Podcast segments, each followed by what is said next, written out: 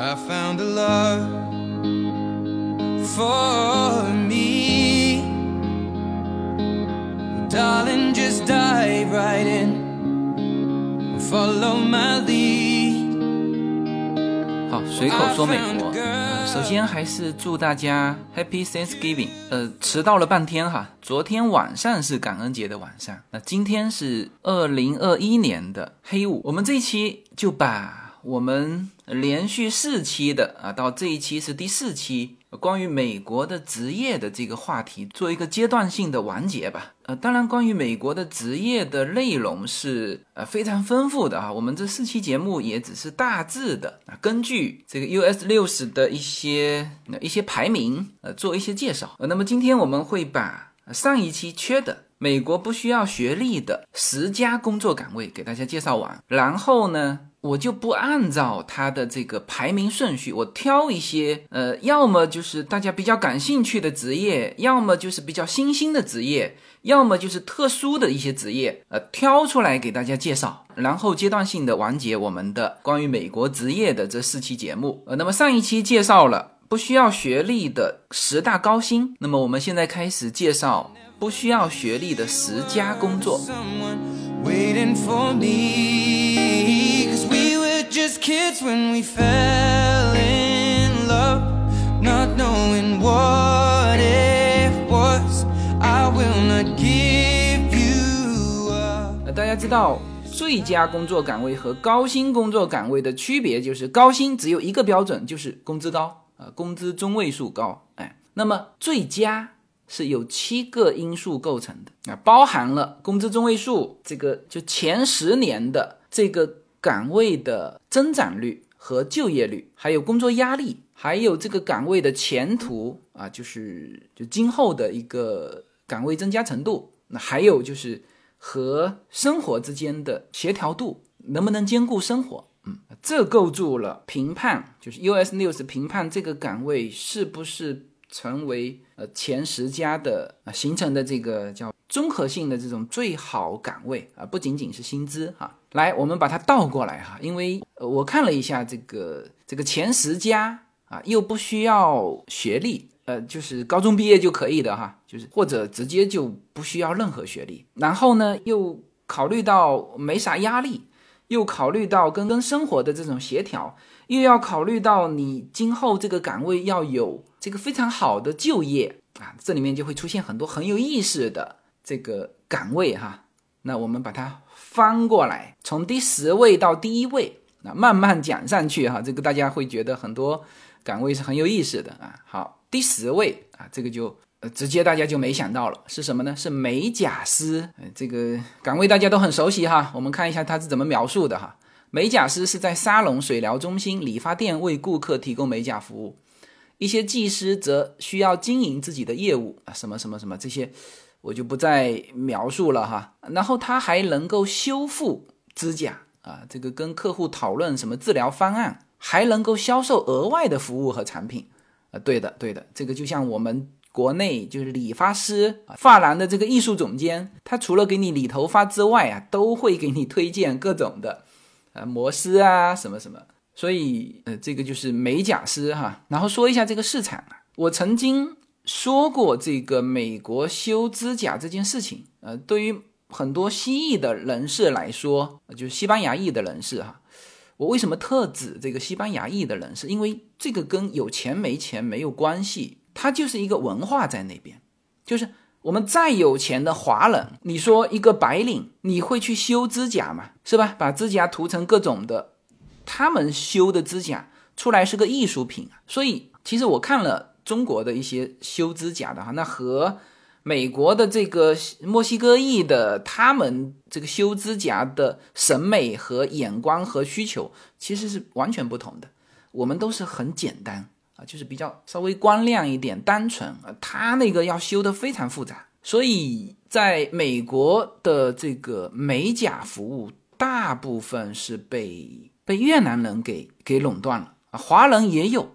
但大部分的店是越南人开的，但现在华人也开啊。然后这份工作，嗯，还真必须要手比较精细，就是很多这个中美洲的人和一些白人，呃，白人还可以啊，白人还可以，白人，但是他属于就他的工就贵嘛，是吧？就西班牙裔的人呢，他薪资不高，但是呢，他的手工很粗糙。呃，我在这边剪头发、理发，哈，最后还是我的长期的理发师是一个韩国人。那么有一阵子他自己没空啊，我呢就跑去就随便找这个发廊理发，结果理的就不好，然后回头再找这个。韩国的，我现在理的这个理发师，他就一看就是，他说你是不是找这个呃西班牙裔的人给你理的？是啊，我说我随便找的，你又没空，是吧？他说你看这个手工就不行，确实是哈，亚裔人士在精细活上做的要比呃中美洲这帮人好啊，然后他的钱还不贵啊，你这个事情不是说白人不能做，很多白人精细活做得非常好，你你找一个得意的人来做指甲。哦，那他会做的非常棒，但是什么呢？收费高啊，所以现在这一块基本上是被呃越南人，越南人是最先摸到这个门道的，因为他发现，哎，这个西班牙裔的人，这个女性啊，都需要美甲，而这一块原来不是这个传统手艺，并不是越南的传统手艺，越南东亚是不美甲的嘛，是吧？所以他先摸到这个门道，然后慢慢的，台湾人这个这个，甚至中国大陆来的人也慢慢开始做，嗯，这就是一整个行业哈。然后更为重要的来了哈，他说，美国劳工统计局统计，二零一九年到二零二九年期间，美甲技师的就业人数将增加多少呢？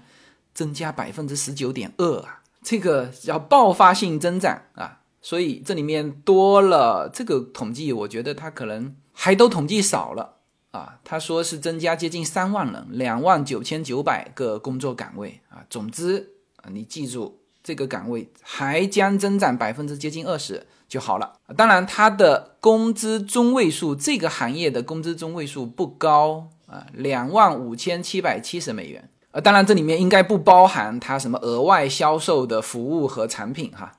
但是这个工作岗位是不需要。学历的啊，甚至你连高中学历都不需要。好，那么这个是这个十佳的第十位啊，我们往上啊来到第九位，第九位叫物理治疗师助手啊，记住他不是物理治疗师哈，他是物理治疗师的助手。我们来看一下岗位描述哈，物理治疗师的助手不怕弄脏他们的手，他们通过清洁和消毒。治疗区域的设备清洁传单和执行文书工作来支持物理治疗师和物理治疗师助理。嗯，OK，这就非常清楚了。这是物理治疗师的助手，他既不是物理治疗师，也不是物理治疗师助理，而前二位啊，那都是比较高薪的职业。呃，需要学历，需要 license。那这个助手呢，就是一个清洁人员和做一些文书啊。他们通常还负责将患者移入或者移出治疗区啊，那这个就护工嘛。而这些专业人士对于运行良好的物理治疗师办公室至关重要。呃，当然大家也不能单纯的把它当成医院的清洁工或者是护工哈。嗯，你看哈，每个助手的工作描述会根据他的工作地点而不同。那比如说这位 Fred 在他在亚特兰大一个中心工作。该医院是专门从事骨髓和脑损伤康复治疗的。他的工作涉及到与很多患者的互动。他所在的团队负责运输患者往返治疗区，并帮助他们淋浴、穿衣、吃饭。那么，根据 Fred 的这个说法，帮助他人的热情是完成这项工作的必要条件。耐心、自我激励和精力不会受到伤害。呃，这个岗位啊。我知道啊，叶子的一个朋友曾经做过这个这个岗位啊，这像这种岗位有的时候是义工做的，就是老人院他也需要这一类型的工作，就是等于是照顾患者，同时当然他们是协助这个物理治疗师哈，本身物理治疗师他就是需要按摩嘛，让他能够尽快恢复这个肌肉或者是活动能力，那他们的。护工和助手，那基本上就是要非常非常的有耐心和自我奉献精神。有一些人是冲着这个去做义工的哈，但是呢，即使是满怀奉献精神到了那边，都会被一些呃失去生活希望的一些人给骂回来。就是这些人他因为生活不方便，他是满满的负能量的，所以有的人即使是很热忱的去，但是一段时间之后也都受不了。所以这个工作的。这个需求量是极为旺盛的，他一说到这个我就知道了。你看哈，它的增长是二十一点三，比刚才的美甲师还缺，所以它这里面有一万零八百个工作岗位。那实际上可能需求还更多吧，但总体来说就是这一份它有一个百分之二十一的增长。哦，说到它的工资中位数啊，工资中位数是不高的，是两万七千美元，但是你可以做啊，你就不需要任何的。呃，学历啊，你只要做好清洁、这个运输啊这些工作就可以了。好，我们不需要学历的十佳工作，我们来到了第八位啊，这是之前啊十大高薪的时候说过的哈。就是空姐，呃，那么她需要的教育就是中学，工资中位数是五万六千六百四十美元。那么预计还有的就是在今后十年还会多出来的工作岗位，大概是两万一千一百个工作岗位。那么因此呢，就是期待在美国成为空姐的这个孩子们啊，这个就业门槛其实还好哈，门槛不高，而且还有工作岗位。那么这个因为之前在上一期。这个岗位已经介绍过了，所以不再展开介绍。来，我们来到第七位，无需大学学历的十佳工作。第七位是叫医疗助理。呃，那么这个，呃，大家知道医疗啊，但凡涉及医疗，感觉都是属于高薪，而且要高学历。但是这个岗位不需要，它只需要大专，因为它有涉及到医疗嘛，所以需要一些专科，但不是大学。它的。预计工作还很多啊，就是今后十年有十三万九千两百个岗位会新增出来，但是它的工资中位数是不高的，那三万四千八百美元。呃，展开一下它的这个岗位描述哈，什么是医疗助理呢？医疗助理的工作是传统办公室工作的混合体，包括前台人员接听电话、提交保险表格。以及动手任务，比如抽血和准备实验室测试、管理注射和确保医疗历史被准确的记录下来。呃，这个就是我们的每一次去看我们的私人医生的前台啊，就是这个叫医疗助理。这个岗位还很多哈，因为你前面要接听电话、预约，呃，到现场要填表格啊，这些都是这个医疗助理做的事情，也是我们很常接触的一一种岗位。你看，他说更专业的角色包括协助眼科医生或者验光师进行的基本视力测试，并帮助患者学习佩戴、移除、护理隐形眼镜。呃，这里我多说一句哈，就是到了美国之后，大家。有的时候会感觉就是在美国配镜很贵嘛。其实这里说两点哈，第一就是有一些你的保险是包含了每年两次的验光配镜的钱啊。如果你是就单位给你报的那种保险啊，一般都含有。然后有一些小朋友的白卡里面也有，就基础的牙科和眼科，呃，它都是 cover。那么如果我们成年人啊，这个商业保险没有包括眼科。那我推荐大家去 Costco 啊，我这之前也是在美国的，就是普通的眼镜店啊，服务其实差不多，嗯，但是大家其实知道，无论在哪里，眼镜都是暴利啊。那 Costco 它的这个柜台是设置在 Costco 购完物之后出来都有一个眼镜的，而且里面还可以挑到蛮多不错品牌的镜架，然后它的验光配镜。啊，都会比这个普通的商用的眼镜店会便宜，而且我个人感受哈，它是比较全面的。像我现在的这副眼镜就是在 Costco 配的，就是那我挑的还是万宝龙的镜架，然后他还附送了我一个，就是所有的呃我的近视眼镜就做成的这个墨镜，就是如果我在他那边配这个近视镜，大概加上这个镜架。加上验光配镜，呃，才四百多块钱。然后他再送我一个这种墨镜啊，就是这个墨镜是我全部的，就是我的这个近视眼镜，它带了什么呢？当然带了近视啦，什么反光，就是开车的时候那种反光。而且我的这个这个下角还有一些远视的，就近距离看还加了这个功能，就所有所有的之后再加上墨镜，他才收我几十块钱。就是当然你这个是一配一配的哈，所以整个下来才四五百块钱两副眼镜，而且我的这个。正式配的这个眼镜的镜架还是呃万宝龙的镜架，Costco 不可能出呃这种 仿造万宝龙的哈，它这一定是万宝龙的正品哈。所以像就是有一些在美国感觉配镜不方便的，还要这个回中国配的哈，这个不用了，就在美国配就好了。然后里面的就也有这个啊，就是眼科医生的这个医疗助理。呃，也是我们刚刚接触过的这个岗位哈，嗯，然后他的岗位描述，他说一次例行看医生，实际上是整个团队的一次就诊，嗯，这个是对的，其中就包含越来越多的医疗助理，医疗助理很可能是您在任何医疗预约期间看到的第一个，也是最后一个面孔啊，这个是对的哈，你出来之后，呃，包括付款。什么什么都是医疗助理做的事情，无论在您的医生办公室还是在更大的医疗机构。他说的医生办公室就是我们的家庭医生那的这种 office，呃，医疗机构就是指大的医院。那也就是说，在这些这个体系里面都需要这个医疗助理。婴儿潮一代人口老龄化将有助于推动对更多医疗助理的需求，他们将。需要在医生、护士诊断和治疗患者时提供支持，呃，这个会大大增加哈。美国劳工统计局统计，二零一九年到二零二九年就业将增长百分之十九点二，预计有十三万九千两百个工作。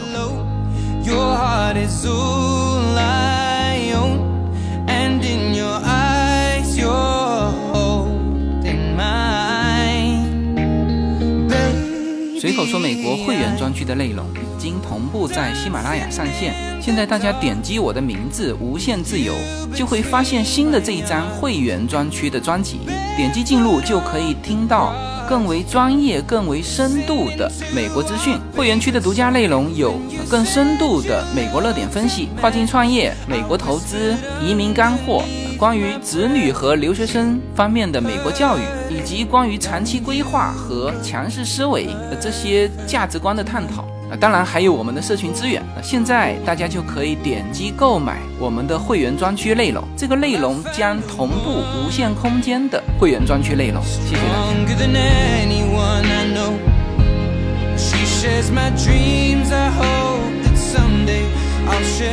那么这个是医疗助理。排名第七位，再往上啊，第六位不需要大学学历的最佳工作啊，是什么呢？是园艺师和场地管理员啊。这个需要的教育啊，直接写了个不需要，就是你不需要有任何的。呃，任何的教育，高中都不需要，中学都不需要。而他的工资中位数是三万零四百四十美元啊，而预计的工作也是非常多的，十一万九千九。那我们来看一下这个岗位描述吧。呃，这个完整的翻译是叫做景观设计师和场地管理员。他说，景观设计师和场地管理员这两个术语有时可以互换使用，但是它定义了两个不同。职责的独立工作，园艺师更多的是参与设施的园艺维护，而地面工人可能参与垃圾清扫和除雪啊。那么这个地面工人参与垃圾清扫跟除雪的，就是前面说的叫做场地管理员。我先把他的。岗位描述读完哈，因为这个岗位我们是天天使用的啊。那么其他园艺师的职责包括了种植树木和灌木，给植物施肥和浇水，以及建造露台和人行道。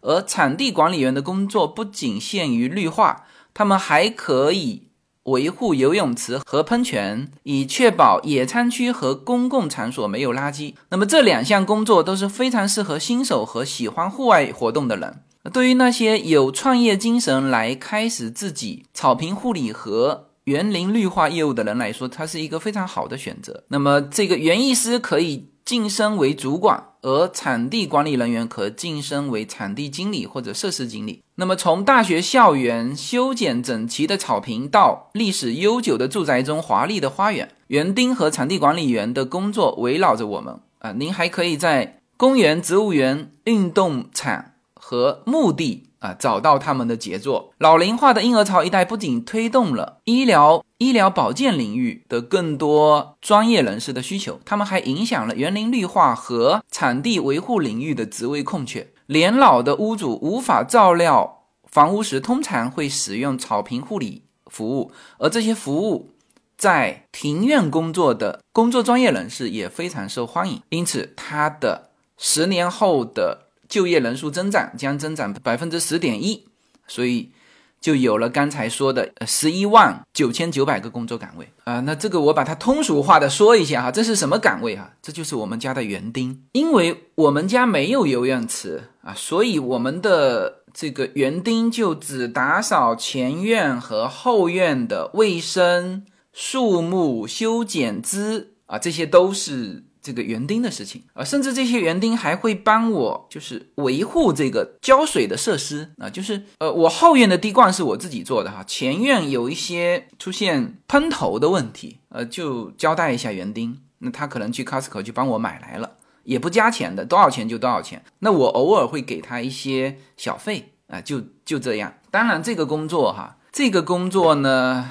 我目前很少看到华人在做这个工作，基本上都是老莫包掉了。呃，你看哈，我们家的园丁就是我从上一任的屋主就是这两个，那么他们常常来嘛，那我们当时也觉得可以保留啊，尝试一下。后来发现他们做的还不错，一辆车。两个人，就是他们每天都排哈，比如说我们是周五啊，他是隔一周呃到我们家，呃都是周五，然后就是刚才提到的这个这岗位描述里面提到的所有的事情，他们都做的啊，甚至我们包括移除树木，移跟摘就包含在原来的这个金额里面，我们是每个月付他四十五块啊就可以了。因为我们没有更多的这个泳池啊什么，所以有的时候让他移除一些大的树木也是可以的。嗯，就是我们这两位园丁都还比较好说话哈。然后有一点很有意思的就是，他们现在的活根本就忙不完。我们邻居啊也在找园丁哈，就之前的园丁我不知道他为什么不做了啊。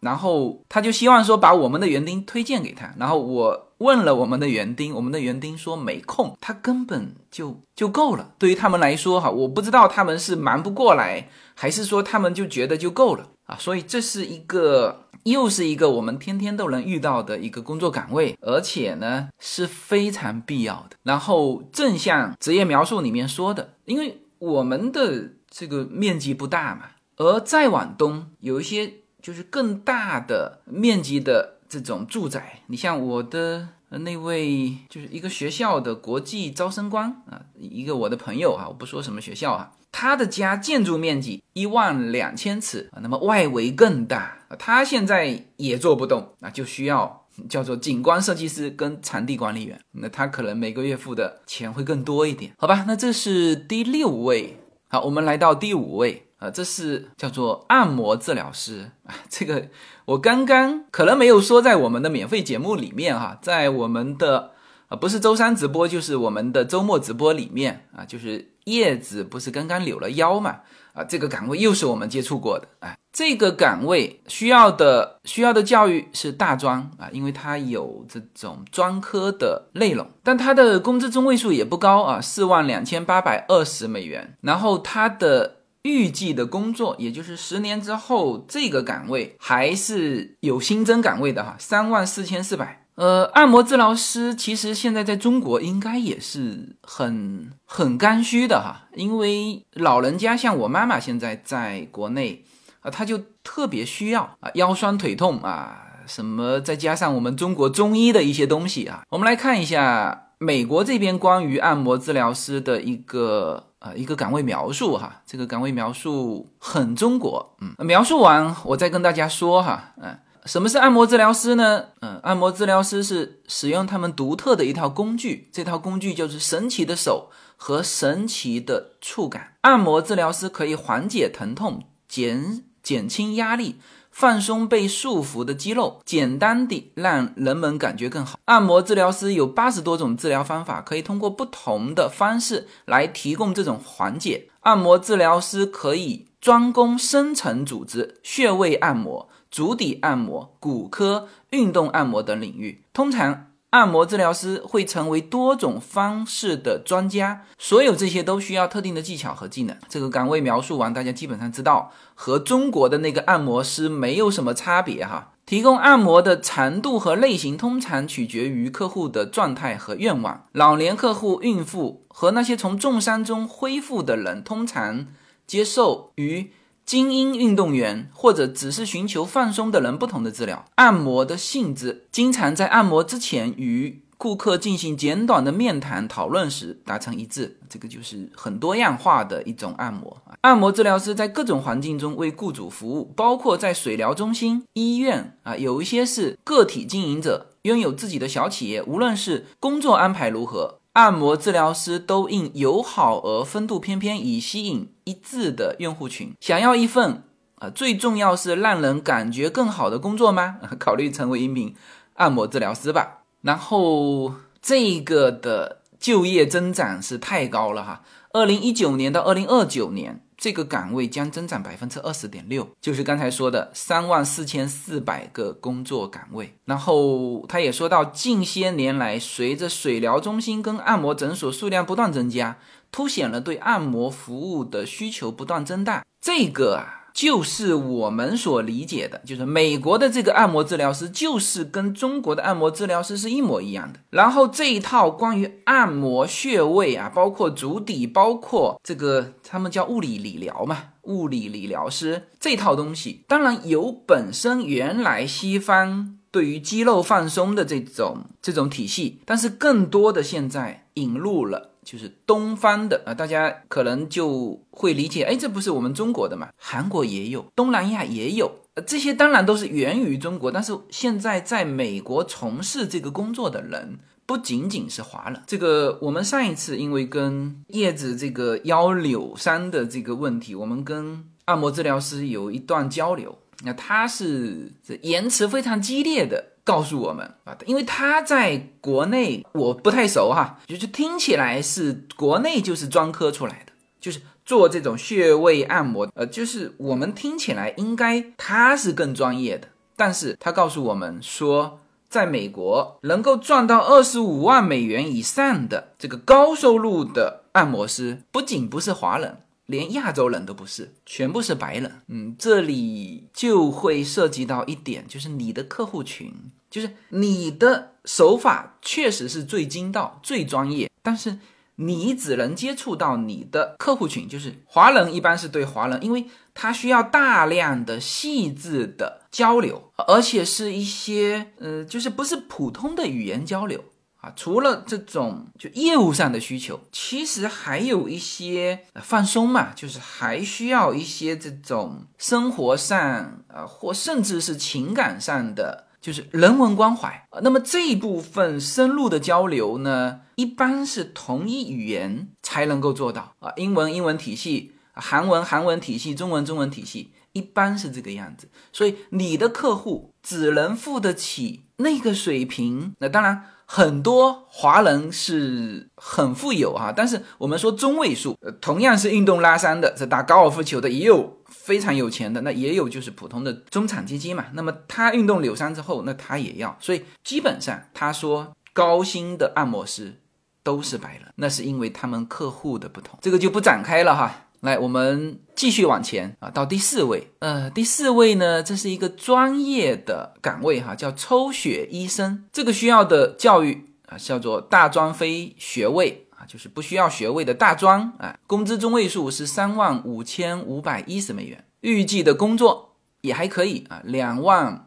两千八百，来，我们来看一下这个排名第四的抽血医生的岗位描述哈，它和刚才说的叫医疗助理有什么差别呢？呃，我们来看一看哈。他说，可能很少人知道抽血师和抽血技术员这个词，但是抽血的是医疗保健专业人士啊，确保抽取适当量，并且正确标记所有血液。患者或者献血者可能会在医学实验室、献血中心。或者医生办公室看到抽血医生啊，任何选择这个领域的人都必须对于血液、针头、数据库、试管、血瓶感到，它翻译过来是叫感到满意哈，实际上就是你至少你不能晕血哈。您将抽血验证患者或者献血者的身份，标记血液，将患者的信息输入数据库。呃，您还将。组装和维护设备，以防止感染或者其他并发症。抽血医生也倾向于安抚不喜欢针头的紧张患者，其中一些人会向感兴趣的患者解释他们正在做什么。如果您成为一名抽血医生或者抽血技术员，那么您可能会在医院或者实验室度过几天。因此，请确保您对人们可能不确定或者担心自己健康的医疗环境感到满意。您将全职工作，并且有可能需要夜间、周末和节假日工作。那然后他这里还举例了一个叫助理采血主管，哈，呃，这个他是已经在这个领域工作了三十多年。他每天早上三点钟就要开始工作，早上五点开始为患者看病。他每天可能从多达一百五十名患者身上抽血。为了确保事情能够正常进行，呃，这个名字叫做。斯科特哈，斯科特用笑声来帮助患者感觉更好啊。那么这个是一个二零一九年到二零二九年的就业增长十七点二的一个岗位，今后还将开放两千两百八十个工作岗位。呃，这个工作岗位我们也接触过哈，因为就是我们每一次报那个人寿保险，呃，都会有上门来抽血的人，呃，我们不需要去那边哈，他有专门提供上门抽血的人。呃，这就是呃，就是抽血医生或者抽血技术人员。然后我们还和其中一个有交流过，就是因为他很早，他可以预约在你上班之前，因为抽血嘛又要空腹，呃，那这个时间是是正好的啊，所以他能够赶在你上班之前，早餐之前来把你抽血抽掉。我们当时还和呃一个。就是抽血师聊天嘛，我们说，哎呀，我说你这个工作蛮辛苦的哈，这个这么早就要出门，因为他得七点钟得到我们家门口啊，是吧？那当然他会选择在这个他有辖区的啊，因为他也不可能跨区这么早到嘛。但是呢，呃，不管怎么样，他是需要很早出门。那他的解释说，他不觉得辛苦，他很喜欢这份工作，而且呢，他说。早开始工作就早结束啊，他用英文说的哈，这个可能是一个小谚语吧，呃，就是描述他喜欢这份工作，也不介意早爬起来。好，那么这个是排名第四的这个不需要学历的十佳工作哈。那我们来到排名第三的，呃，这个职业大家比较陌生啊，叫做分立涡轮机的技术员，这个岗位排名第三，呃，也不需要。学历哈，呃，他说是需要大专，呃，工资中位数是五万两千九百一十美元，那么预计的工作岗位是四千三，我们。对于这个岗位不了解啊，所以我们来看一下它的岗位描述哈，才明白到底它的这个四千三百个新增的工作是一个什么样的状态哈。分立涡轮机的技术员也称分立技术人员，是负责检查和维护分立涡轮机的专业人员。这意味着他们大部分的时间都花在涡轮机上，对于涡轮机的电气、机械、液压部件进行维护和故障排除。以及更换和修理故障的部件，呃，然后他就是举例啊，有一个科罗拉多州的一个生态技术研究所的这个分能技术项目的主管，呃，他说，他说我很喜欢这份工作啊，他他说他在一次。偶然的机会发现了这些分力涡轮机，他说他们很大，有数百英尺高。我想这就是激发我兴趣的原因。啊，他之前是一个呃军方的人员啊，退伍之后呢，他就从事了这个分力涡轮技术员的工作。呃，他说该行业为他提供了良好的薪酬和福利，以及出差的能力。那。美国劳工局预计啊，今后十年这个岗位将增加百分之六十点七，这是我们现在看到的增加的最多的一个工种之一了。所以刚才提到的四千三百个工作岗位，虽然比起那个什么园丁啊，这个什么护理人员啊。感觉少，但是这个是很专业的一个一个领域，那他也不需要什么大学学历，呃，需要简单的岗位培训之后就能够获得这个比较好的薪资跟福利。而且你如果对于呃有些人是对于这种这种风力发电的东西很感兴趣啊，所以这就是这个领域新增岗位数量比较多的这个岗位，大家。呃，如果有兴趣哈，也可以从事这份工作。嗯，好，我们来到排名第二和第一的这个十佳工作哈。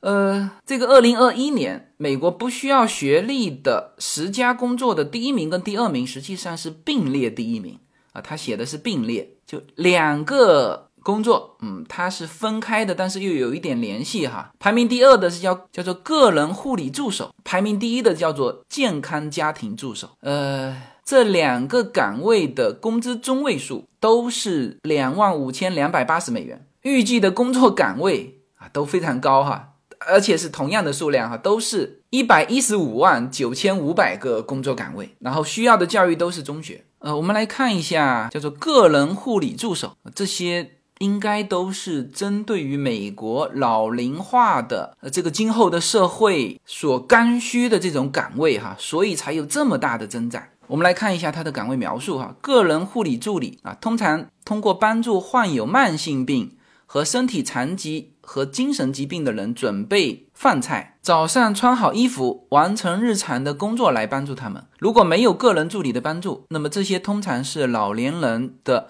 许多人无法完成的基本生活任务。呃，这就是，其实就是我们熟悉的给老年人雇的那些保姆的工作。他说。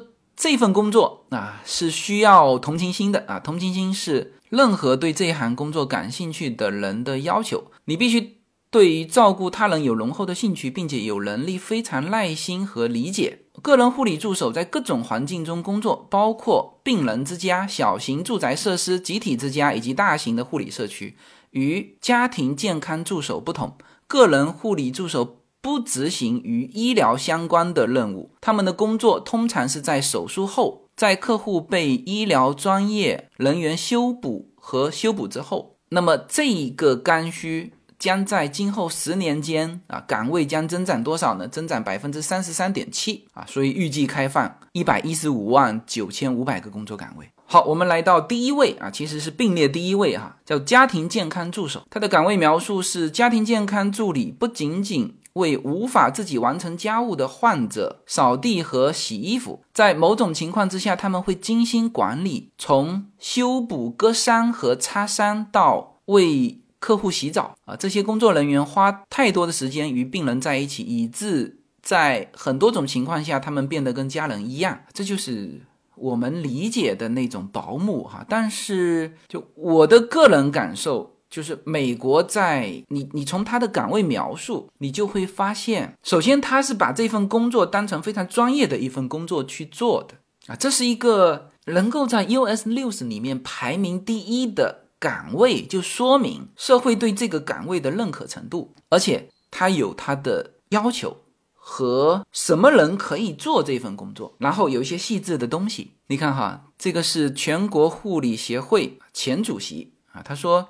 我们很多患者会认为他们就是家庭护理助理啊，是真正治愈了他们的护士，因为他帮助他们做了他们需要做的事情，才能够康复。个人护理助理的一些职责与家庭健康助理的一些职责是重叠的，但是后者，也就是现在我们说的家庭健康助理，可以执行护理功能，包括包扎伤口。啊，这就是他们之间的差别。但是从工资和呃，就是今后的岗位和需要的这个学历来说，他们是没有差别的。但是呃，之所以分成两个，它肯定还是有些侧重啊。就是家庭健康助手，他可以帮忙包扎伤口等等，就有一些医疗的事情事务。家庭护理通常比疗养院和医院护理更加便宜啊，许多老年人更愿意花长时间待在家里，因此这个岗位将增加百分之三十三点七。好，那么这个是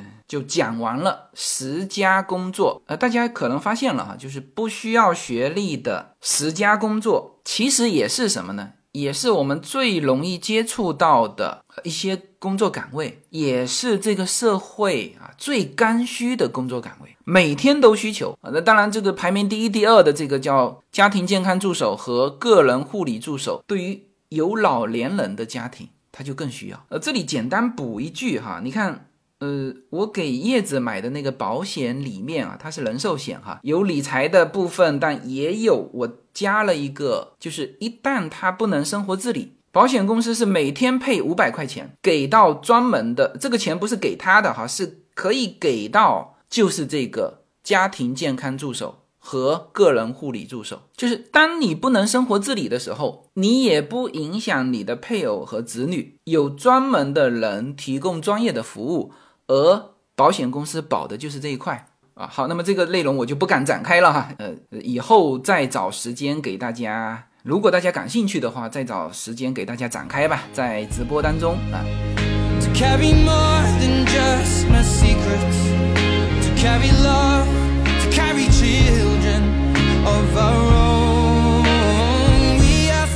没有什么可以阻挡对自由的向往。大家好。现在大家除了收听我每周公开的音频节目之外，还可以加入我的公众号，名字是无限空间。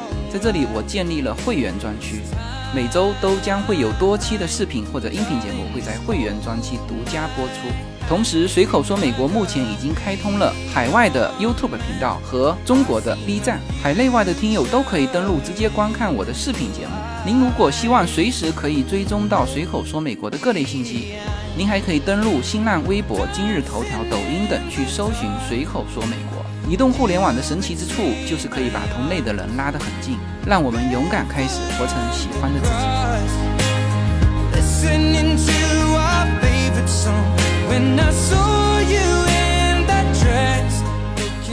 好，我们在这个系列节目的最后，我们来呃介绍一些岗位和工作，也许大家比较陌生。呃，也许是就是现在美国已经有了，但是其他国家可能还没有哈。呃，它虽然特殊，呃，但是或者比较有意思，或者可能今后成为一个比较刚需的一个一个行业或者一个岗位哈。呃，花最后的一些时间，呃，给大家讲几个岗位吧。这些也许在之前的啊各种排名里面都没排上号，哎，但是要么大家比较熟悉，要么。比较有意思啊，要么比较有前景啊，我看看挑几个啊。这个我在这个排名里面哈，叫最佳社会服务工作里面，发现几个工作岗位有点意思。排名第一的是叫做药物滥用和行为障碍顾问。呃，这个像这些岗位我都必须先进行岗位描述哈，否则大家听不懂。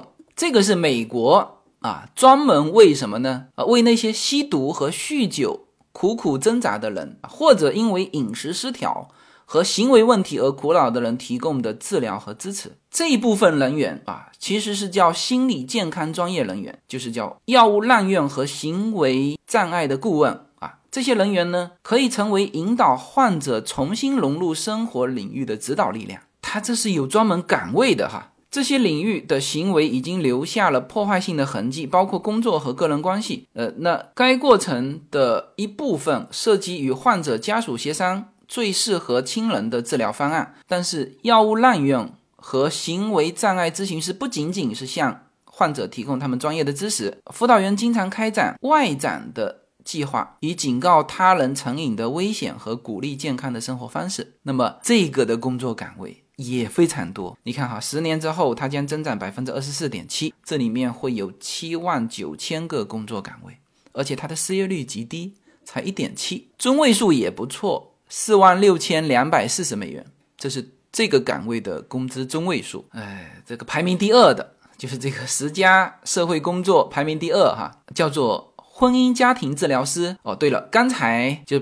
那个药物滥用和行为障碍顾问需要的教育是学士哈，需要大学毕业；而婚姻家庭治疗师这个需要的教育居然是硕士。工资中位数也还行啊，四万九千六百一十美元。预计的工作岗位有一万四千八百个，呃，这个岗位其实，在美剧里面我们常常会看到，但是这个岗位好像在中国没有这种专业的岗位，顶多你去离婚的时候啊，这个离婚的就给你办这个手续的人，有的时候会兼起这一份工作啊，会问一问，哎，你们什么原因啊？叫劝和不劝离嘛。啊，这个呃，但实际上这是需要有专门的这种一份工作的，而且我感觉哈，这是一份非常有前途的工作。嗯，你看啊，婚姻和家庭治疗师是富有同情心的专业人士，他们帮助人们解决冲突，以及管理和克服精神和情绪障碍。他们当然会看到夫妻和家庭啊，但是越来越多的这些治疗师其实是治疗个人，所以是不是有一些领域？就是这个心理治疗师和婚姻跟家庭治疗师是合起来。你看啊，作为婚姻和家庭治疗师的工作是一份微妙的工作。你自愿在亲密的亲密关系中插入自己。你每天会看到许多人正在经历或者经历过情绪和精神创伤。你每天都讨论虐待、不忠、创伤后应激障碍、抑郁、悲伤。那么谁会？选择这个情感地雷作为他们的饭票呢？啊，这个很有意思哈。就越来越多的人会寻求专业的帮助来管理他们的精神和情绪啊。随着保险公司将更多的客户推荐给婚姻和家庭治疗师，而不是精神科医生和心理学家，所以预计该领域将出现这个比较高幅度的增长。而婚姻和家庭治疗往往是兼具成本效益的选择，所以。这个岗位的增长是二十二点三，就是刚才说到一万四千八百个工作岗位，而它的失业率也极低，零点八啊，这是一份非常有前途的工作哈，而且可能会走进，就是更多的我在想，国内什么样的家庭会需要这种工作？那需需要这种专业的介入？第一，我觉得有可能第一批的就是其实应该是比较好的家庭啊，这个就是他 care 这个。他非常在乎他的家庭，但是呢，因为工作压力导致自己情绪啊，以及跟这个家庭的成员之间相处不好，所以他愿意花这个钱来治疗自己。治疗自己的目的是为了更好的维护这个家庭。所以我觉得可能第一批需要这种治疗的是比较好的家庭和比较好素质的人员。呃，那么这个其实也是非常不错的一个岗位了。呃。介绍完这个，顺便介绍一下，有一个在最佳社会工作排名第七的，就是心理健康顾问啊。这就是呃，有一些听友有问我，因为我曾经在一次节目当中说到旧金山的一个呃，我们的一个朋友的表姐啊，就涉及到他，但实际上我不认识那个人，所以我无法推荐那个人。然后从我们的。感觉来说，他是非常忙的，根本排不上号。那也说明这个岗位是很需要的。而心理健康顾问啊，他需要的教育是硕士哈，他的工资中位数实际上也不高啊。当然这是中位数哈。那么在东西海岸的可能会非常高，但是在美国生活的中产阶级也需要啊。所以一平均啊，这工资中位数是四万六千六百五十美元。预计的工作啊，两万零七百啊，这就是我们常常说的，就是心理咨询师啊，帮人们应对和克服抑郁、压力、焦虑等问题啊。他十年间的就业增长也有十六点八，呃，这个我就不展开了哈，没有时间展开了。来，我们来看一下我们比较熟悉的一些工作岗位的薪资吧。有人关心这个，呃，之前就有人说，哎，那律师怎么样？律师、医生。在美国来说，都是呃高薪的收入啊，所以华人家庭啊，大部分希望小孩也从事医生，要么从事律师啊。但是律师的整体行业啊，因为律师分得非常细，之前我说到，就律师里面也分啊，细分为各种行业的律师啊，比如我们作为就是新移民啊，更多的可能接触移民律师。实际上，移民律师这份工作。律师助理就能做了啊，所以很多你直接接触的律师，实际上他是律师助理，就是签字的时候是签别人的名字啊，是律师，因为你向上提交表格需要律师签字，但是大量的文书工作实际上是律师助理完成的。呃，那这个是移民律师，其实收入或者说重要性是排在比较次要的位置。当然，移民律师里面还分三六九等哈。我之前也说过啊，可能呃这就不展开了，大家去追溯之前我的移民专辑里面的一些内容。那移民律师在上是民事律师，民事律师在上是刑事律师，所以能够在美国打刑事官司的都是非常重要的。他也许。收入不如这个民事律师，或者是专门提供什么离婚啊？美国也是啊，离婚律师赚的非常多哈。但是所有人都知道，刑事律师这个是在美国最重要的，或者说它知名度最大。所以因为律师行业分三六九等，然后各种收入不同，所以啪一下，他的工资中位数并不高，十二万两千九百六十美元。呃，当然这个因为他是博士的学位。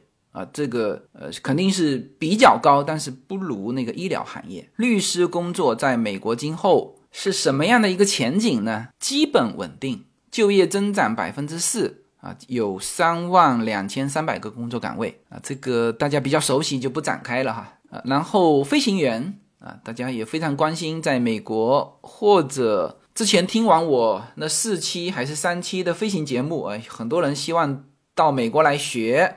飞行驾照，然后回国当飞行员。哈，在美国，飞行员也是一份高薪的职业，他的工资中位数是十二万一千四百三十美元。预计的工作也是增加的，但也增加的不多，百分之四点八啊。当然，这里面分为航空公司跟商业飞行，呃，需要的执照是不一样的啊。这个也不展开，因为讲过了这个内容。呃，然后再说一个岗位哈，叫做。呃，这个是在这最佳教育工作里面是排前十的第三名的，叫做健康教育家。因为其他的工作岗位大家也都熟悉，之前也讲过啊，甚至包括体育教练，大家也都比较熟悉。但是这个什么叫健康教育家？给大家介绍一下这个工作。呃，健康教育者的工作包括评估社区的需求。制定有效的计划和课程来满足这些需求，教学评估和分析计划的有效性，为社区代言。嗯，你看哈，他举了一个例子，就是一个担任健康教育家和体育老师有三十多年经验的，这个叫戴博拉，他在威斯康星州哈，他还担任了呃这个药物滥用预防联盟的健康教育家。嗯，他还。呃，因为在这个职务上，他就成了很多公立学校的顾问和社区的一些顾问啊，这个就兼兼了很多职哈，因为他有这方面的教育背景呃，那么这个岗位在美国也是不错的啊，就是他预计将新增百分之十一点四的岗位，这个工作岗位有七千一百个，然后工资中位数是五万五千两百二十美元，这个可能东西海岸会更高。再介绍一个吧，那这个工作岗位我们是常常接触哈，在美国是这样子啊，在所有的房子是木质结构为主嘛，因此就会有这种蟑螂、白蚁，因此呢，专门有一个行业就是帮你叫全屋除虫。那么这份工作在美国也是就是在最佳维护和维修工作中排名第三的，呃，之后有七千五百个工作岗位，当然它工资中位数不高。他不需要任何教育，那这就是我们在《绝命毒师》里面看到的，曾经有这个老白非常脑洞大开的一个工作场景，就设置在这种全屋封闭的这个除虫的各个房子里面哈。呃，还有一些工作，比如在这个最佳科学工作啊，排名第一的是叫心理学家。呃，这个工作是属于科学家的。之一哈，并不是刚才说的心理治疗师啊，他是叫心理学家。那么他的工资中位数是十万一千七百九十啊。还有，因为现在是还在疫情期间嘛，这个流行病学家，这个工资中位数也不高啊。他是专门研究流行病的，七万零九百九十美元。呃，我们这一次哈，就是最早辉瑞研究出它的。疫苗的那个就是就流行病学家，那么讲他的故事的时候说，就是他的普通生活就是非常普通的一个中产阶级，然后疫情之后他就专攻这个这个 COVID-19 的这个疫苗，然后获得成功，呃，好像也没有改变他的生活太多。但是这一部分，美国是专门有一个行业的，而且这个行业在今后的十年啊，也还稳定增长，呃，增长百分之四点六，预计还有四百个工作岗位。这科学领域有点意思啊，但是没有时间讲，我快速过一遍吧哈。比如人类学家啊，在最佳科学中排名是第五，工资中位数是六万三千六百七十美元，需要的学历是硕士。生化学家需要的学历是博士。